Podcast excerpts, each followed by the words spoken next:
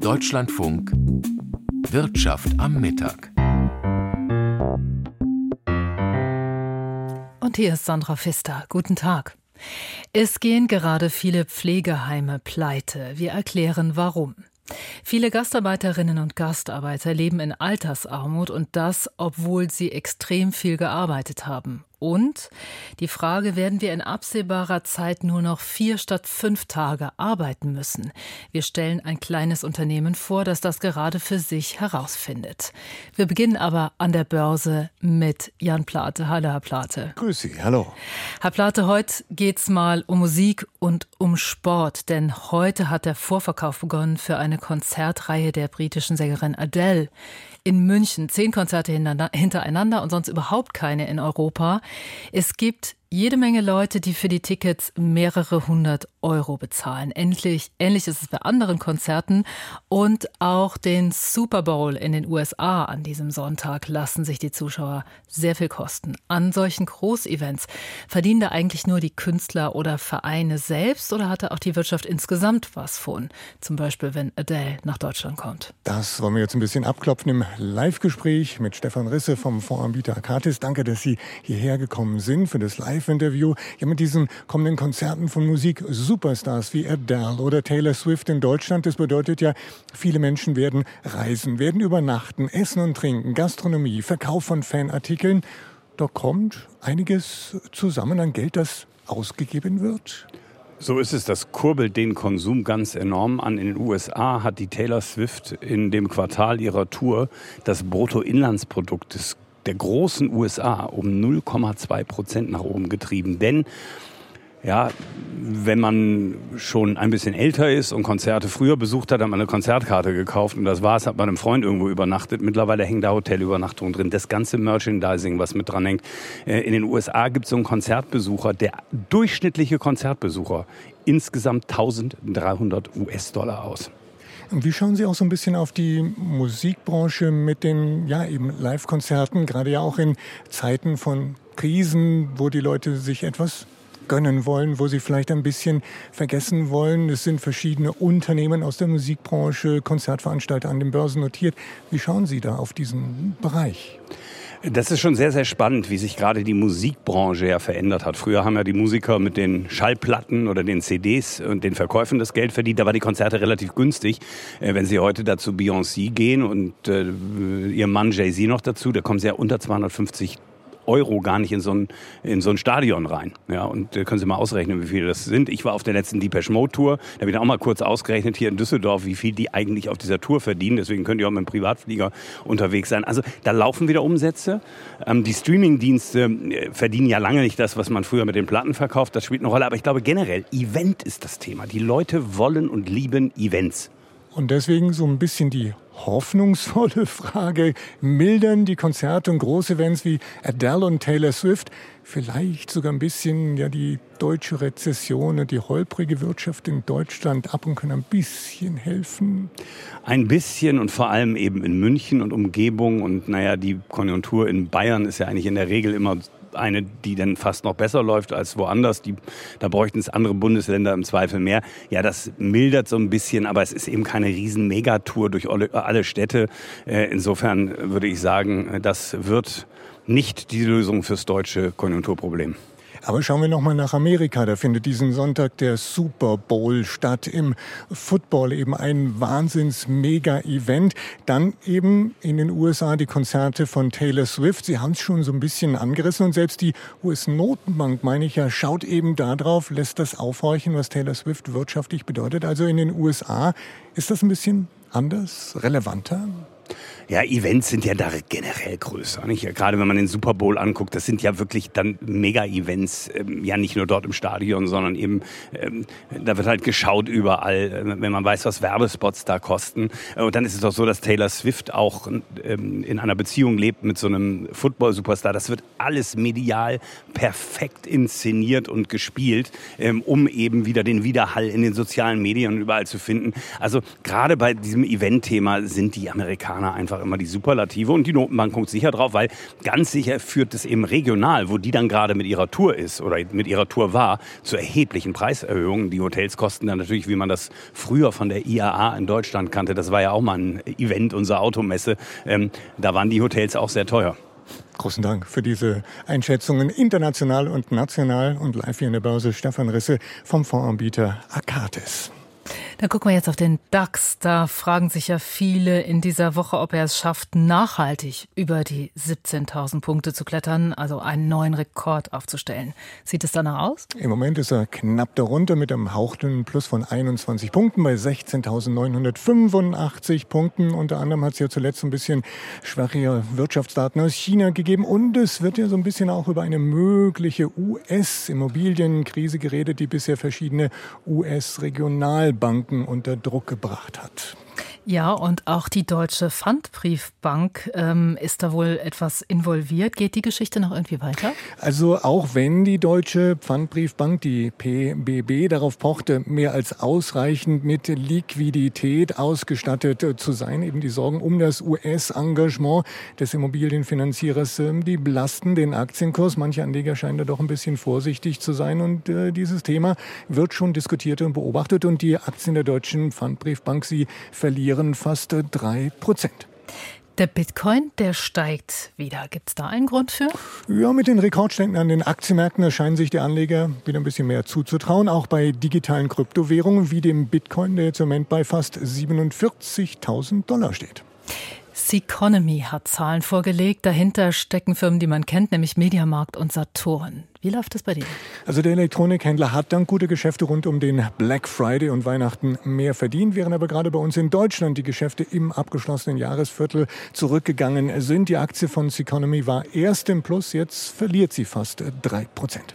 Und die Aktie von L'Oreal ist auch noch auffällig. Lassen Sie uns da nochmal hinschauen. Ja, der französische Kosmetikkonzern hat die Nachfrageschwäche in Nordasien im vergangenen Quartal überraschend deutlich gebremst. Aber hat sich vor allem der Rückgang beim Konsum chinesischer Touristen bemerkbar gemacht, was sich vor allem in der Luxuspflegesparte niedergeschlagen hat. Und die Aktien von L'Oreal, sie verlieren etwas mehr als 6 Prozent. Und dann gucken wir zum Schluss noch auf den Euro. Ja, der steht bei einem Dollar 0,768. Die deutschen Anleihen, die durchschnittliche Rendite heute unverändert bei 2,32 Prozent und der Goldpreis auch kaum verändert bei rund 2033 Dollar. Danke, Anjan Plate. Es ist der Albtraum für jeden Pflegebedürftigen. Da hat man endlich einen Heimplatz gefunden, idealerweise mit netten Menschen, gutem Pflegepersonal. Und dann geht der Heimbetreiber pleite. Das bedeutet oft, dass alle Pflegebedürftigen ausziehen müssen und einen neuen Platz finden müssen. Solche Fälle haben sich gehäuft in den vergangenen Monaten. Warum kommen so viele Heimbetreiber mit ihren Einnahmen nicht aus? Die Pflegebeiträge und die Zuzahlungen sind doch gestiegen. Ralf Geißler hat nachgefragt. Die Hoffnung starb kurz vor Weihnachten. Damals machte die Nachricht die Runde, dass das Pflegeheim Muldentalstift im sächsischen Naunhof schließen muss. Fast ein Jahr hatten die Beschäftigten auf Rettung gehofft. Vergeblich. Pflegekräfte wie Tina Franke wandten sich damals an die Öffentlichkeit. Es sind immerhin 76 Bewohner, die hier ihr Zuhause verlieren, um die wir jetzt bangen müssen dass sie alle entweder ein neues Zuhause finden oder dass wir gemeinsam ein neues Zuhause finden. Naunhof ist kein Einzelfall. Zum Jahreswechsel traf es eine Pflegekette aus Zerbst. Auch in Riesa ging ein Heim pleite. Laut Pflegemarkt.com machten vergangenes Jahr bundesweit 66 Pflegeheime zu. Dafür gäbe es viele Gründe, sagt Markus Sotorius von der Bundesinteressenvertretung für alte und pflegebetroffene Menschen. Der erste Grund ist tatsächlich die Kostenerhöhungen, die solche Pflegeeinrichtungen in den letzten Jahren mitmachen mussten. Das lag zum einen daran, dass Pflegeeinrichtungen ja seit September vorletzten Jahres nach Tarif bezahlen müssen. Wenn sie das vorher nicht getan haben, dann haben die also eine massive Personalkostensteigerung gehabt. Obwohl man als Pflegekraft heute besser verdiene als früher, sagt Sutorius, fänden viele Heime noch immer schwer Personal. Und das, ergänzt Claudia Schöne von der Pflegekasse AOK Plus, führe bei den Betreibern zu weiteren Kosten. Mitunter wird mit sehr teurem Leiharbeitnehmerpersonal gegengesteuert. Das kann man sich aber auf Dauer so nicht leisten. Oder es ist tatsächlich so, dass einfach die Teams so weit ausgedünnt sind, dass nicht alle Plätze, die im Haus vorhanden sind, betreut werden können mit dem Pflegepersonal. Ne? Und damit geht natürlich die Auslastung oder die Belegungskapazität zurück. Ein nicht voll belegtes Heim trägt sich aber oft nicht. Für Schöne ist der Personalmangel deshalb einer der Hauptgründe, warum sich manche Heime nicht halten. Eine generelle Unterfinanzierung sieht die AOK Plus Vertreterin nicht. Trotz der Insolvenzen wachse die Zahl der Heimplätze. Wir haben in Sachsen 710 vollstationäre Pflegeheime und wir haben über das letzte Jahr sechs Schließungen gehabt aber sieben Neueinrichtungen. Gleichwohl, sagt Schöne, sei eine Insolvenz für die Bewohner dramatisch. Das sieht auch Verdi Mitteldeutschland so. Gewerkschaftssekretärin Manuela Schaar stellt deshalb privat betriebene Pflegeheime generell in Frage. Wenn ich nicht möchte, dass ein Pflegebetrieb aus finanziellen Schwierigkeiten heraus einen Betrieb einstellt, dann muss ich mir überlegen, ob die privatwirtschaftlich betrieben werden sollen. Kommunale Einrichtungen sind von Pleiten eher wenig betroffen, weil äh, die Arbeitsplätze so hingehend abgesichert sind, dass sie eben zur Kommune gehören. Auch Markus Sutorius sagt, in der Wirtschaft müsse man immer mit Insolvenzen rechnen. Oft müssten Heimbetreiber allerdings auch lange auf staatliches Geld warten, das ihnen eigentlich zusteht. Das schaffe zusätzliche Probleme und sollte man ändern. Äh, man könnte auch zum Beispiel die Insolvenzen dadurch abfedern, dass man ähnlich wie im Reisebereich äh, die äh, Einrichtungsträger verpflichtet, eine Insolvenzversicherung abzuschließen, sodass also die Folgen von Insolvenzen auf die Art und Weise abgefedert werden können. Den Bewohnern im Muldentalstift Naunhof hilft diese Diskussion nichts mehr. Bis Ende März müssen sie ausziehen. Vor mehr als 60 Jahren hat die deutsche Regierung Türkinnen und Türken explizit aufgefordert, hierher zu kommen und hier zu arbeiten. Viele von ihnen kamen, dachten aber, ihr Aufenthalt ist auf Zeit Gastarbeiter halt. Nach ein paar Jahren dachten sie, gehen sie wieder zurück. Die allermeisten aber sind geblieben und haben hart geschuftet. Das bedeutet aber jetzt noch lange nicht, dass ihre Rente reicht. Mehr als ein Drittel der Rentnerinnen und Rentner mit Migrationshintergrund leben in Altersarmut. Luise Sammann hat einige von ihnen getroffen. Wenn die Neuköllner Rentnerin Gül Karagöz über ihr Arbeitsleben in Deutschland spricht, dann strahlen ihre Augen hinter den Brillengläsern. Vor 46 Jahren sei sie aus dem türkischen Edirne nach Deutschland gekommen, erzählt sie. An einem der ersten Tage war ich mit meinem Mann in einem Kaufhaus und habe gesagt, wie schön die Frauen an den Kassen sitzen und so freundlich grüßen. Das wollte ich auch, sagt sie. Und heute gibt es keine Kasse in Deutschland, an der ich nicht gearbeitet habe. Lidl, Rossmann, Netto, ich war überall. Ihr Aufstieg von der sprach- und mittellosen Einwanderin zur stolzen Kassiererin ist eine Erfolgsgeschichte, allerdings ohne Happy End. Denn nach jahrzehntelanger Arbeit lebt Gül heute von einer Rente, die kaum zum Überleben reicht. Knapp 800 Euro hat sie im Monat zur Verfügung. Bei Meltem Celik ist es sogar noch weniger. Einst kam sie im Zuge der Gastarbeiteranwerbung als Akkordarbeiterin zu Siemens, arbeitete später als Stationshilfe im Krankenhaus. Die Rente reicht einfach nicht, klagt sie. Alles ist so teuer geworden. Die Miete, der Einkauf. Ich soll mich zum Beispiel wegen meiner Gesundheit besonders ernähren, kann das aber nicht bezahlen. Das Leben ist wirklich teuer in Deutschland. Das reicht nicht wirklich. Leider. Die Geschichten von Gül Karagöz und Meltem Celik sind keine Einzelfälle. Laut einer Sonderauswertung der deutschen Rentenversicherung erhalten ehemalige Gastarbeiterinnen im Schnitt etwa 280 Euro weniger als deutsche Rentnerinnen. Es liegt oft daran, dass eben diese Leute, die, die damals zu uns gekommen sind, dass die eben in einfachen Jobs tätig waren. Erklärt Erik Seils, Sozialforscher am gewerkschaftsnahen Wirtschafts- und Sozialwissenschaftlichen Institut in Düsseldorf. Anfangs war das gar nicht so ein Problem. Da sind die in Großbetrieben tätig gewesen, haben dann ordentlich Stunden gekloppt und hatten dann am Ende so Monatsgehälter und Anwartschaften die damit in etwa den Deutschen entsprachen. Aber dann kam irgendwann die Ölkrise nach dem Anwerbestopp. Und dann wurden eben gerade diese Jobs, diese dreckigen, einfachen Jobs, die wurden dann abgebaut und dann mussten die die gleichen Jobs im Dienstleistungsgewerbe ausüben oder wurden gar arbeitslos und dann konnten die nur geringe Anwartschaften aufbauen. Besonders betroffen sind Frauen, so Erik Seils. Ihre Rente lag im vergangenen Jahr bei rund 660 Euro durchschnittlich und damit etwa ein Drittel unter der von deutschen Rentenempfängerinnen. Sozialarbeiter wie Kasim Erdogan, Gründer des Vereins Aufbruch Neukölln, erleben täglich, was das im Alltag für die Frauen bedeutet. Es fällt auf, dass sie immer rechnen müssen, immer rechnen müssen und bevor sie irgendwas anschaffen oder einer Aktivität nachgehen, müssen sie gucken, ob genug Geld im Portemonnaie ist das merke ich auch bei den Menschen, die unseren Verein besuchen. Wenn wir dann gemeinsam ins Kino gehen oder ins Theater gehen, da sagen sehr, sehr viele, ich würde sehr gern kommen, aber ich habe kein Geld dafür. Das ist auffällig. Und noch etwas falle auf, so Kasim Erdogan. Die meisten von Altersarmut betroffenen Migrantinnen und Migranten stellten keinen Antrag auf staatliche Unterstützung, obwohl ihnen diese zustehen würde, so seine Beobachtung. Aufgrund von Sprachbarrieren und aus Angst, Schwierigkeiten mit den Behörden zu bekommen, versuchten sie lieber um jeden Preis allein durchzukommen. So auch die pensionierte Kassiererin Gül Karagöz. Am wichtigsten ist es für mich, unabhängig zu bleiben, sagt sie. Klar, es ist gut, dass es Unterstützung gibt, aber diese ganzen Briefe und Kontrollen dann, das ist ein unglaublicher Druck. Da habe ich lieber wenig, aber schaffe es allein.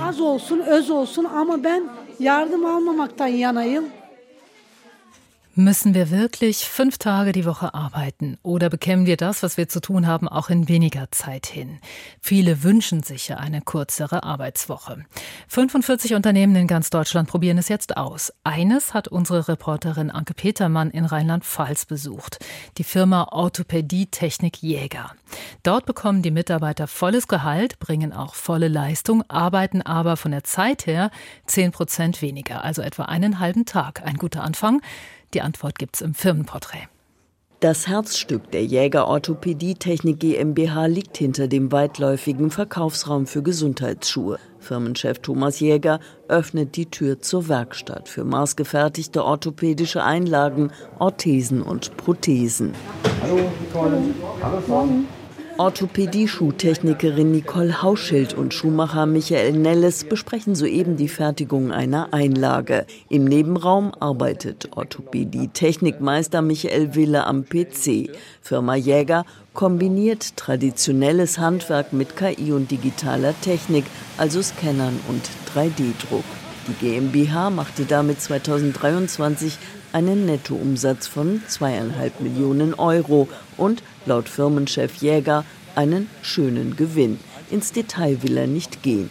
Innovativ wird sein 30-köpfiges Team nun auch auf der Ebene der Betriebsorganisation. Auf einer firmeninternen Zukunftskonferenz hatte Thomas Jäger seine Belegschaft 2023 gefragt, ob eine Vier-Tage-Woche gut fürs Unternehmen wäre. Spannenderweise war das Ergebnis der Diskussion, an der immer alle Mitarbeiter teilnehmen, also vom Azubi bis zur Führungskraft, 20 Prozent Arbeitszeitreduzierung schaffen wir nicht. 10 Prozent schaffen wir. Und deswegen haben wir uns für dieses Projekt entschieden. Für die Vier-Tage-Woche Light, eine, die sich abwechselt mit der klassischen Fünf-Tage-Woche. Oder, wie Geschäftsführer Jäger es nennt, Projekt 10 zu 0. Das heißt, wir reduzieren unsere Arbeitszeit um 10 Prozent, das Gehalt um 0 Prozent.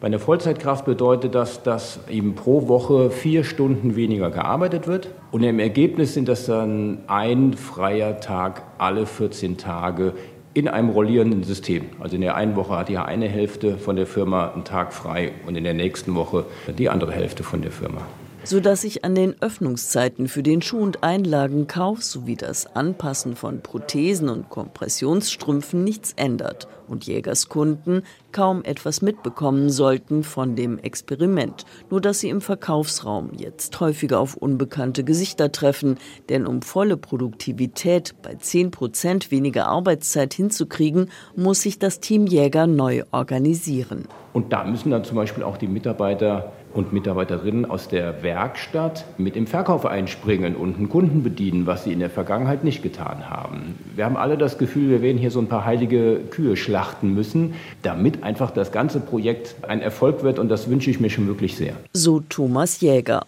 Kein Problem, Multitasking gehöre zu seinem Berufsleben, sagt Orthopädie-Technikmeister Wille. Seine Kollegen Nelles und Hauschild sehen den zeitweisen Einsatz im Verkauf ähnlich. Habe ich kein Problem mit weil mit Kunden konnte ich schon immer gut und kann ich auch gut. Es stört mich auch nicht sonderlich. Langweilig wird es hier nicht oder ich sag mal, stupide arbeitet hier keiner vor sich hin. Das geht gar nicht. Mit dem Projekt 10 zu 0 ist die intelligente Selbstorganisation der Belegschaft gefragt. Das Ziel Arbeitszeitverkürzung ohne Arbeitsverdichtung.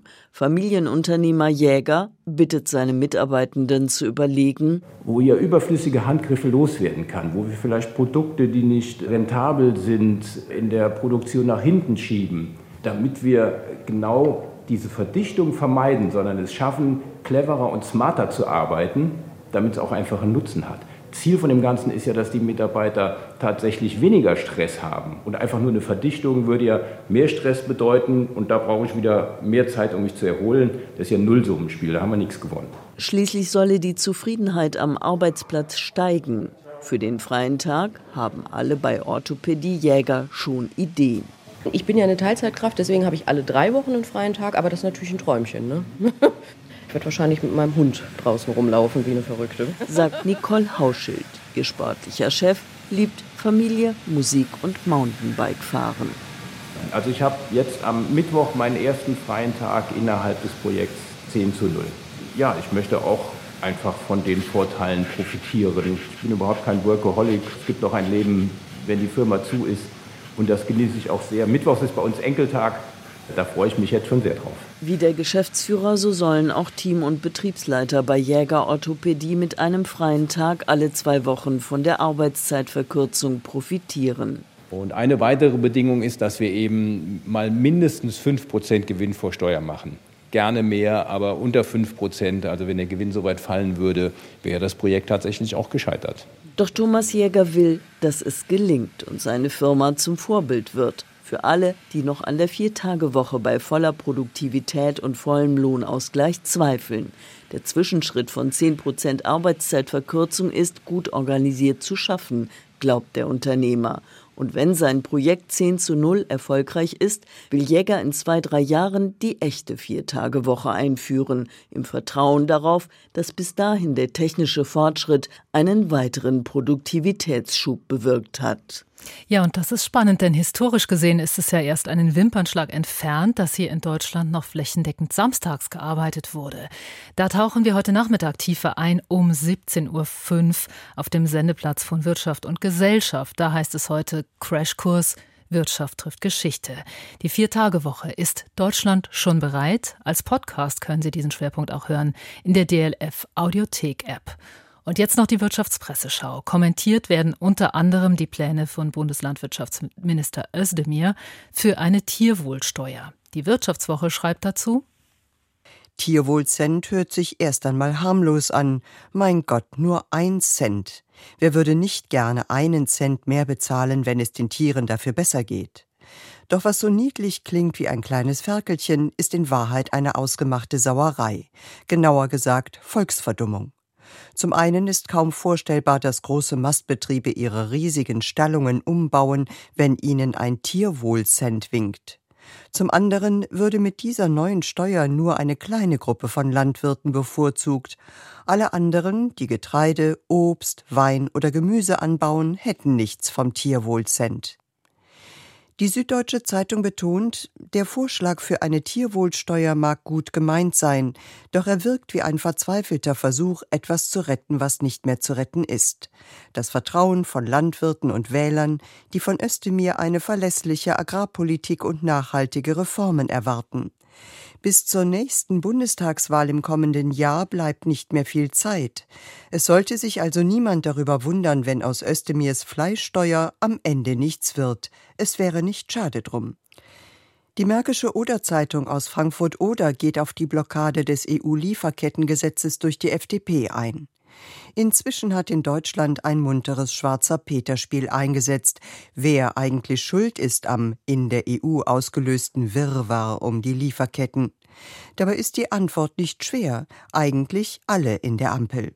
So muss sich zum einen SPD-Arbeitsminister Heil vorwerfen lassen, dass er monatelang nicht mit offenen Karten gespielt hat, denn mit Unterstützung der Grünen ließ er seine EU-Kolleginnen und Kollegen im Glauben, Deutschland werde das Vorhaben am Ende schon mittragen.